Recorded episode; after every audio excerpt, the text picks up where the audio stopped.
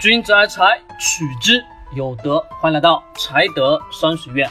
好，大家晚上好。今天呢，跟大家去聊聊基金的事情。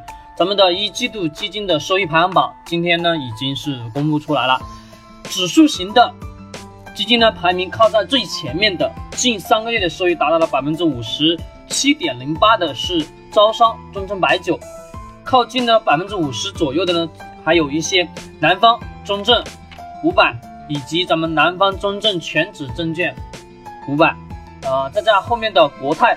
证券全指证券公司百分之四十八点六零，还有这个鹏华鹏华中证九近三个月收益达到百分之四十八。我们都能发现，基金的一季度报，很多的大致的一些基金呢，都出现了比较好的收益。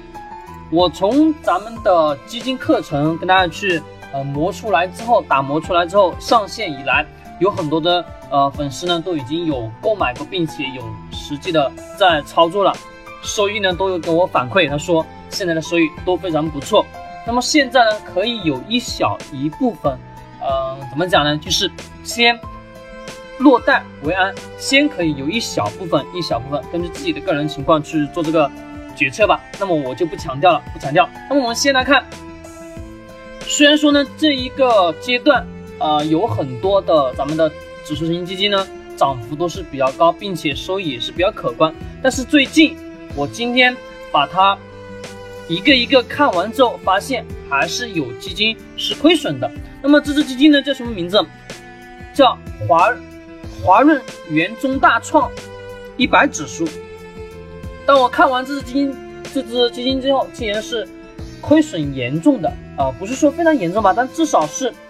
跑的没有跑赢指数，并且呢是输了指数百分之三十八，这个阶段就觉得有一点不可思议。那么好，今天呢我也借着这个话题跟大家去聊聊基金，呃，咱们的指数型基金当中的这个坑。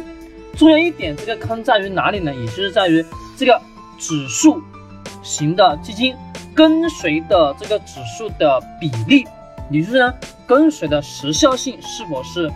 比较紧凑的，如果说是跟随的实凑性比较慢，那么呢，收益可能上就没有那么好，并且呢，有这个时效性所存在的话，它的收益也不会表现的那么特别可观。好，我们呢这个指数中中创一百这个指数到现在为止是没有盈利。那么这个指数的，我从它的这个基金走势图当中以及等等的这些数据发现，这只基金呢原来的话。是一只普通的基金，后来转换成到我们普通的这个指数型基金，它的收益呢非常的不好，并且是亏损的。我们打开咱们的天天基金网都能看得到，都能看得到。那么这只呃指数型的基金呢，它原来的净资产、它的持有的股票啊、持有的这些等等，它已经是已经空仓了，处于一种什么呢？它的所有的资金都是变成了银行的存款。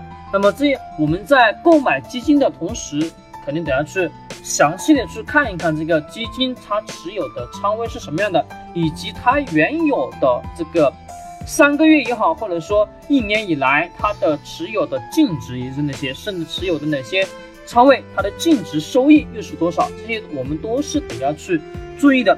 那么我们在购买指数型基金当中，最重要的一点，也就是在于它的持仓是否能有效的跟随这个指数型指数。所指的那个指数的一些股票，那么呢，这些仓位是必须得要去配备的。如果没有配备，那么其实我们在购买这个指数型基金的时候，需要慎重的去考虑了。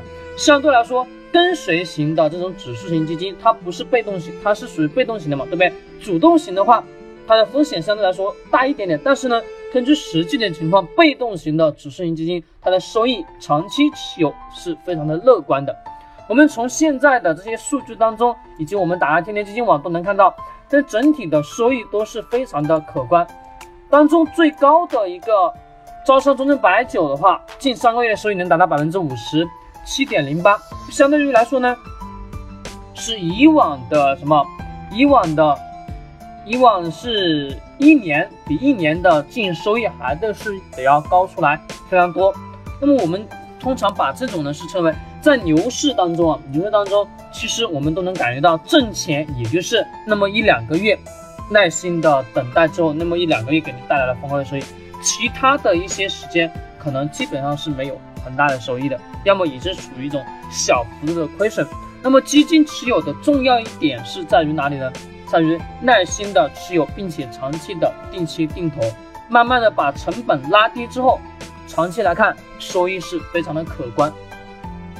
刚刚也有讲这个指数型的基金购买当中的这个坑，更多的话，嗯，大家可以去听我那个一套的基金投资课程，大家可以仔细的去听一听，可以去学一次。那么今天的话，只是跟大家去简单的回顾一下，现在的话，现在的这个基金大部分都已经属于一种什么呢？收红的状态，收益都是非常可观。我的两个账户这三个月以来翻了将近有三倍多。将近有三倍多，所以说呢，在行情好的时候，我们要果断的去把握；行情不好的时候，也要学会合适、耐心的去等待。那么好了，今天呢就不跟大家大家去分享太多，晚上我一会儿还有一个投资交流会。好，今天呢就不跟大家分享太多了。君子爱财，取之有德。我们明天再见。